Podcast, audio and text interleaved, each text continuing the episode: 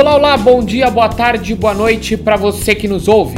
Eu sou o Matheus Videira e este é o segundo episódio do Papo de Gestão Predial, o podcast da JLL Brasil, feito por quem e para quem conhece os bastidores dos grandes empreendimentos. Bom, no primeiro episódio do nosso programa, tivemos a honra de receber o Fábio Martins, diretor de gerenciamento de propriedades da JLL, para falar um pouquinho sobre o que esperar dos empreendimentos em termos de facilidade e de tecnologia. Hoje vamos entrar um pouquinho mais no empreendimento em si, falando de dois pontos extremamente importantes: sustentabilidade e economia de recursos que, involuntariamente, se conectam com tecnologia e com tantos outros temas que vocês vão perceber ao longo do nosso episódio. Bom, deixa eu apresentar o nosso convidado e iniciar o nosso bate-papo, parar um pouquinho de falar, tá certo? Porque hoje a gente está recebendo com muito prazer Eduardo Tesk, gerente de propriedades da JLL. Eduardo, seja muito bem-vindo. É um prazer ter você conosco no Papo de Gestão Predial. Bom dia, eu agradeço a oportunidade aí de poder né, compartilhar um pouquinho do, do nosso conhecimento aqui na gestão de empreendimentos, né? É, eu sou engenheiro civil, trabalho na JLL desde 2017, então estou entrando no sexto ano de casa, tá? E é isso aí. Estamos à disposição aí, Matheus. Vamos começar? Vamos embora. Então vamos lá, vamos nessa, vamos começar. Eduardo, eu ia, inclusive, ia ser minha primeira pergunta. Eu queria que você falasse um pouquinho de você. Você já comentou que é engenheiro, já está há seis anos na JLL. Mas até para quem está nos ouvindo, chegando agora no nosso podcast, queria que você falasse um pouco, além do aspecto pessoal, qual é a sua atuação na JLL, o que você realmente faz, qual é o seu dia a dia na área de gerenciamento de propriedades, nos empreendimentos aí corporativos. É, bom, o nosso papel como gerente predial é deixar né, o, o, a edificação o mais atrativo possível, né, tirar o melhor dela dentro dos recursos existentes, entendeu? É deixar um ambiente agradável, bonito, limpo, tanto para o usuário que vá visitar uma empresa de advocacia, por exemplo, quanto para o residente, tá? Então é isso. Na, na verdade, a gente tirar o máximo possível da estrutura que a gente tem. E a gente fala muito né, sobre a gestão e sobre os benefícios que o empreendimento bem administrado pode ter em termos de competitividade, inclusive. Né? Você mesmo falou do aspecto da atratividade, que querendo ou não é um, um aspecto competitivo né, para o empreendimento. Mas qual a importância de uma boa gestão predial para a vida e para a saúde desses prédios corporativos, desses grandes empreendimentos, Eduardo? Sim, é, é, é, engraçado falar, né? Porque às vezes você, pensa numa edificação, né? Como um, um ente inerte, né? Um negócio sem vida. E a sua pergunta já, já, já vai diretamente para o outro lado, né? Fala de saúde, fala de vida, entendeu? Então é, é, é isso. Uma edificação ela é viva, né? Tanto por ela mesma, com sistemas internos dela, com questões de estrutura, quanto para receber né, os usuários, entendeu? E, e, e, as pessoas que são residentes. Então, é, como eu te falei anteriormente, a gente tirar o melhor dessa edificação para proporcionar uma experiência agradável para todo mundo que está é, é, envolvido nesse processo aí de, de enfim, de, de, desempenhar suas atividades econômicas ou de ir tomar um simples café num lobby de, um pátio é, é, grande, né, de uma edificação grande, é, é bacana, é para isso que a gente está aqui, entendeu? E uma gestão boa vai trazer a melhor experiência para o usuário, tá? É, não, realmente esse, esse aspecto é muito importante, né, da, da experiência das pessoas nos empreendimentos, porque deixou de ser uma questão apenas de, de ir e de vir, ou de um lugar em que você tá, mas é como você se sente naquele lugar, né? Mas eu queria entrar agora, é, Edu, vou, to vou tomar liberdade aqui para te chamar de Edu. Edu, é, eu queria falar um pouquinho agora sobre o aspecto da tecnologia. É, porque durante a pandemia, né, imagino que, que afetou diretamente a, a gestão de propriedades, né, a parte do gerenciamento de propriedades. Alguns prédios ficaram vazios ou não na sua capacidade total, mas mesmo assim vocês tiveram que seguir trabalhando, né? É, e qual a importância da, te da tecnologia nesse sentido? O que é possível ob obter de dados para auxiliar no trabalho de vocês no dia a dia dos empreendimentos? Sim, vamos lá. É, é, as ferramentas tecnológicas, né, obviamente, é, é elas dão um suporte muito grande para o gestor, entendeu? Elas é, municiam a gente de uma série de informações para uma tomada de decisão mais assertiva, entendeu? Você pode, sei lá, dar um exemplo, por exemplo, do nascer e do pôr do sol, tá? É, a gente tem diferenças, né, de sazonalidade em janeiro, sei lá, o sol nasce 5h40 e em julho, estou falando aqui de Brasília, né, em julho uhum. nasce uma hora depois, ou seja, isso vai ocasionar também no pôr do sol uma hora antes e uma hora depois, entendeu? Então, é, é, é, é interessante isso, por quê? Porque num, num prédio automatizado, por exemplo, né, você pode fazer um set da tua iluminação para ligar mais cedo ou desligar mais tarde, entendeu? Mas, com o prédio desligado, um, um set desse já no, no, desligado que eu falo com, com, uma ocupação baixa ou sem ocupação, Sim. como aconteceu né, em alguns lugares, infelizmente, entendeu? Esse tipo de set já não, não, não, não é válido mais. Você tem que simplesmente ir lá e desligar. Então, é, é, é a intervenção do gestor, tá? Ela é muito importante, tá bom? É, é Ar-condicionado, por exemplo, você tem um chiller funcionando lá com três compressores, né? E de repente você tem uma sala lá que dá para funcionar só com um. A, a tecnologia ajuda, mas o, o, a, a, sensibilidade humana ainda é, é, é, muito importante, entendeu? Sobretudo com é, é quando você tem eventos que é, é, saem fora da normalidade, entendeu? São opostos, né? Você tem uma ocupação full e você tem uma ocupação zero, entendeu? Muitas vezes a automação ou, ou questões de tecnologia não estão setadas para isso. Então, o administrador ele tem que estar tá muito ligado com o que está acontecendo, com a realidade ali pontual no dia a dia do empreendimento para tomar uma decisão correta, enfim, né, é, é, é deixar o, o, os recursos, né, não é, é, não soltos, não ao léu, tá? E esse é um ponto importante porque a gente, né, eu tô sendo repetitivo aqui falando da tecnologia, da tecnologia, mas a gente fala muito dos sistemas que têm autonomia, mas que precisam que tenha alguém por trás para não só controlá-los muitas vezes, mas para saber interpretar aqueles dados e trazer para a realidade dos empreendimentos. E aí, se eu tiver errado, você me corrige, Edu. É mais ou menos por aí o trabalho de um gestor predial, é mais ou menos isso que vocês têm que fazer durante o dia, né? Claro, vocês têm o apoio da tecnologia, dos dados ali que são fornecidos, mas vocês precisam saber, precisa de alguém para interpretar e para fazer essa análise, pensando no que a gente falou lá atrás, na melhor experiência dos usuários, né? Exatamente. É por aí mesmo, né? A, a tecnologia é aquilo, ela municia a gente, né, para uma tomada de decisão assertiva, inteligente, mas ela ainda, né, não faz isso sozinha. Agora eu quero aproveitar para a gente falar especificamente, Edu, se a gente, se a gente puder, para falar especificamente de uma tecnologia. Porque a gente conversa muito com, com o pessoal de gerenciamento de propriedades né, no dia a dia. E aí papo vai, papo vem, e eles, ah, o BMS, o BBS, o BMS, que é o, o, o Building Management System. Eu queria que você falasse um pouquinho o que é exatamente essa tecnologia, o que é o BMS, como ele funciona, que tipo de informações ele proporciona, o que ele acrescenta realmente ao trabalho de vocês, até para quem está nos ouvindo saber um pouco mais aí desse sistema. Sim, vamos lá. O BMS é, é, é um sistema computadorizado, né? Pode ser um software ou vários softwares, softwares rodando em paralelo, né? Que eles monitoram é, e controlam as partes mecânicas e elétricas da edificação, tá? Parte mecânica a gente pode dizer como exaustores, ventiladores, ares condicionados, entendeu? Se bem que ar-condicionado agora está tão eletrônico que já entra na, na, na, parte elétrica também, tá? Acessos de CFTV, detecção alarme de incêndio, entendeu? Então, é, é, é o BMS é, voltando naquilo que a gente conversou lá, lá no início, né, essa é a principal ferramenta que serve para a gente é, se municiar das informações necessárias para conseguir monitorar todos esses aspectos aí da, da edificação que eu te falei agora, tá?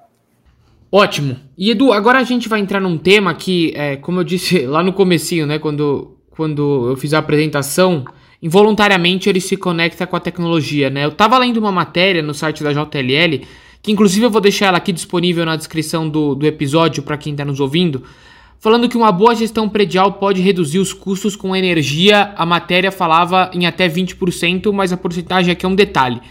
É, eu queria saber de você realmente como é possível obter essas economias a partir do uso dessas tecnologias. é, ou desses sistemas que fornecem informações tão valiosas e completas para os gerentes ou para as empresas que gerenciam os, os prédios? É, então, voltando lá atrás, essa questão da iluminação, né? Eu falei, é, é uma. Pode parecer, a princípio, uma coisa simples, mas iluminação é uma. É, é, com as lâmpadas de LED diminuiu muito o consumo, mas, enfim, ainda é uma parte significativa ali do, dos, dos custos, né? Com energia elétrica, mas uma coisa mais robusta, vamos dizer assim, é você pegar uma análise, uma série histórica do, do, do funcionamento dos seus aparelhos de ar-condicionado, por exemplo, Schiller, tá? E se você tiver um contrato de demanda com concessionária que diz que você pode consumir até X quilowatt Lá, você pegando uma série histórica, você pode prever com três meses de antecedência, por exemplo, você chega aqui em Brasília em julho, agosto, é muito quente, então é, é, a gente sabe que o ar-condicionado vai ser mais usado. Então, a gente aumenta um contrato de demanda com a concessionária durante esse tempo e nos outros tempos, né, no, no restante do ano, a gente consegue diminuir é, é, é esse esse valor, entendeu? Que é um contrato fixo com a concessionária. Isso é, é, um, é um recurso que a gente tem que é muito poderoso, tá? É, é, é e, e, e, tendo uma série histórica grande, a gente tem bastante segurança aí de poder fazer esse tipo de coisa, tá? E o, o, voltando ali no, no, no né, BMS, a coisa tá tão louca assim de, de, de evolução, entendeu? Que Agora, hoje em dia, você tem prédios inteligentes aí, é uma tecnologia que está escalonando, que estão usando IoT, né, que é a inteligência das coisas, entendeu? Uhum. Rodando protocolos inteligentes na internet, usando smart contracts, entendeu?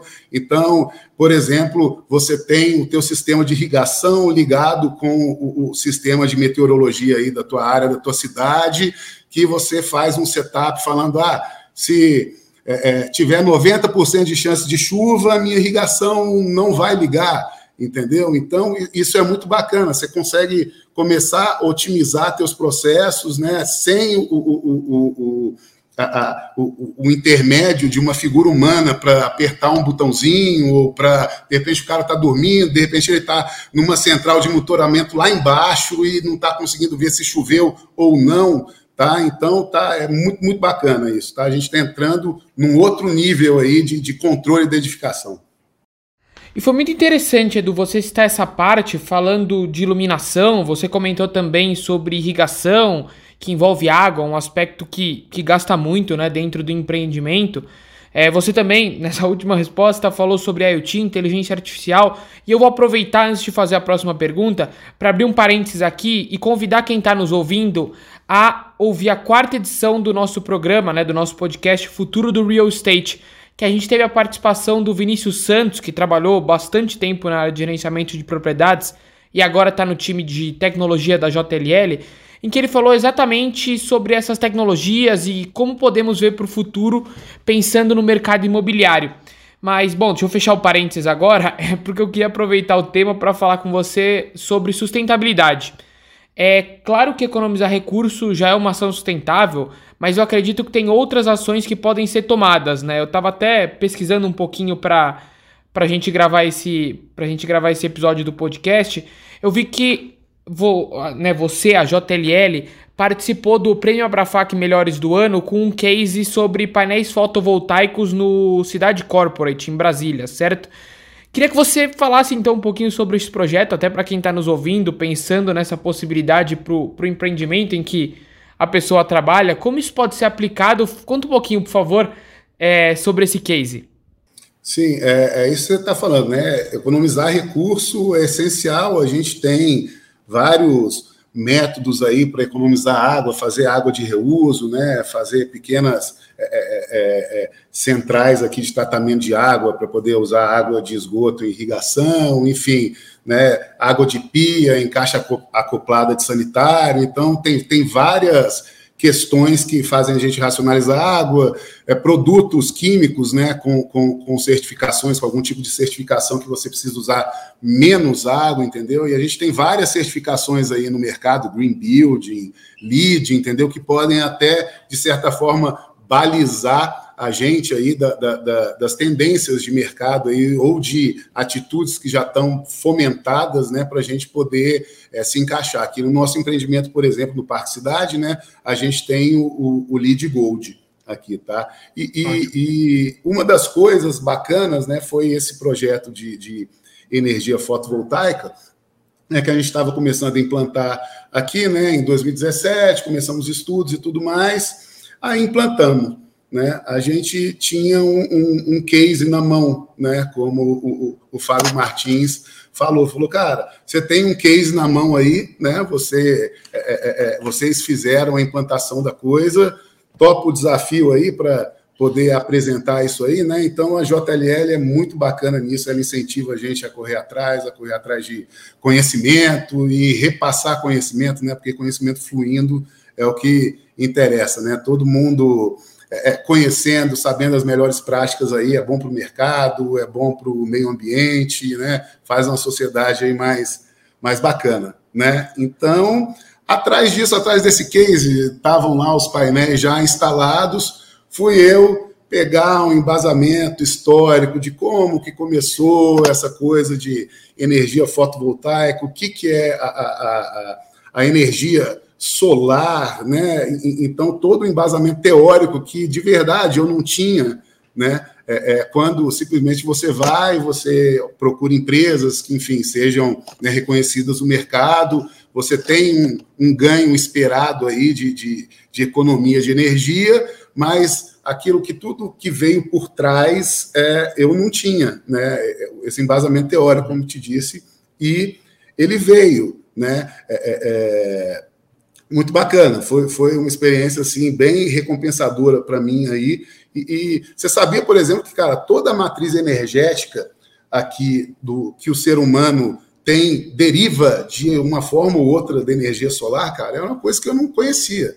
Até combustível Nossa, fóssil, cara. Até combustível fóssil é energia solar. Que se for pensar a fundo, o que, que é? A vida na Terra, né? É, é, planta, animal, depende do Sol, correto? Que, que, qual que é a fonte do combustível fóssil? É a decomposição de, de matéria orgânica para fazer o petróleo. Então, em última instância, o, o, combustível fóssil vem de uma matriz solar também, né? Então, é, é, é, isso. Isso faz com que até combustível fóssil, né, toda fonte de energia seja sustentável, né, mas não no nosso período de tempo humano. Né? Então, é, é, é na verdade, é isso. A gente tem que adequar a, a, a, nossa realidade, a nossa finitude humana aqui né, com, o, o, o com a nossa matriz energética. Né? E o Sol, obviamente, é, é o que de mais abundante a gente tem aí. Eu não, eu não sabia desse, desse detalhe que, é. que, você contou. Imagino que outras pessoas que, estejam, que estejam ouvindo a gente também não, não sabiam. Nossa, isso, é, isso é muito interessante mesmo. É, é, porque, porque a gente pensa, né, na, na, a gente pensa tanto hoje em tecnologia, em possibilidades de tornar sustentável, que a gente acaba, às vezes, esquecendo um pouco dos recursos naturais ali, que, claro, isso, vão ser impactados pela tecnologia, mas que podem naturalmente trazer para nós economia, trazer para nós uma, uma sociedade mais sustentável, né? Exatamente, de, de onde vem tudo, né? Aqui, voltando ao case agora, né, aqui a gente fez a substituição de mais ou menos 500 lâmpadas aqui, entre lâmpada fluorescente, va é, é, vapor de mercúrio, entendeu? E isso deu uma redução de na ordem de 2%. Olha só, 2% do empreendimento aqui que tem mais ou menos 230 mil metros quadrados, tá? Então, é, é uma área construída muito grande. Então, só com lâmpada, a gente conseguiu uma redução de 2%. Colocamos aí quase 400 painéis aí fotovoltaicos em duas das torres, né? Aqui são três torres, né? Uhum. E isso aí está dando para a gente em torno de 17, 18% aí de, de, de, de redução né, de, de energia. Né? E a gente é uma matriz on-grid, obviamente, né? a gente está ligado na rede, então o que não se consome né, volta para a rede e entra como crédito aí, né, para a gente de, na, na, energia elétrica, entendeu? Então, é, é uma coisa que foi muito bacana. A gente tem um monitoramento de BMS voltando aí, né? Sempre a gente sabe exatamente por dia e por hora o tanto de energia que está sendo gerado, entendeu? Então, é, é, é, é mais uma coisa que entra ali no nosso radarzinho, entendeu? Eu consigo ver se uma placa está funcionando ou não, né? Ah, o, o, o sistema está gerando menos do que tinha que gerar, mas a incidência solar está a mesma, entendeu? Então já, já entra lá no radarzinho nosso, tá? É, você está você tá me contando, né? Falando sobre, sobre essa parte, e eu estou lembrando algumas conversas com, com o próprio Fábio Martins, nosso diretor de gerenciamento de propriedades da JLL, com o Murilo Azevedo, nosso gerente estratégico, e, e, e, eles sempre comentam, né? Eles falam assim: a gente é, é claro que a gente fala da, da, tecnologia, como ela pode auxiliar na economia de recursos, mas a gente tem que entender que muitas, que na maioria das vezes, a gente tem que antecipar o problema. É, porque a gente às vezes é, o, o, problema acontece, a gente tem que resolver muito mais fácil, e aí a gente tem ajuda da tecnologia, ajuda da, dessas, dessas novas formas de, de gerir o empreendimento, que nos ajudam a antecipar. Então a gente já sabe antes um problema que pode dar para que isso, se acontecer, não afete o empreendimento. Então vamos resolver antes de acontecer. E é mais ou menos esse é o, é o papel um tanto quanto importante do gerente de propriedades no dia a dia também, né?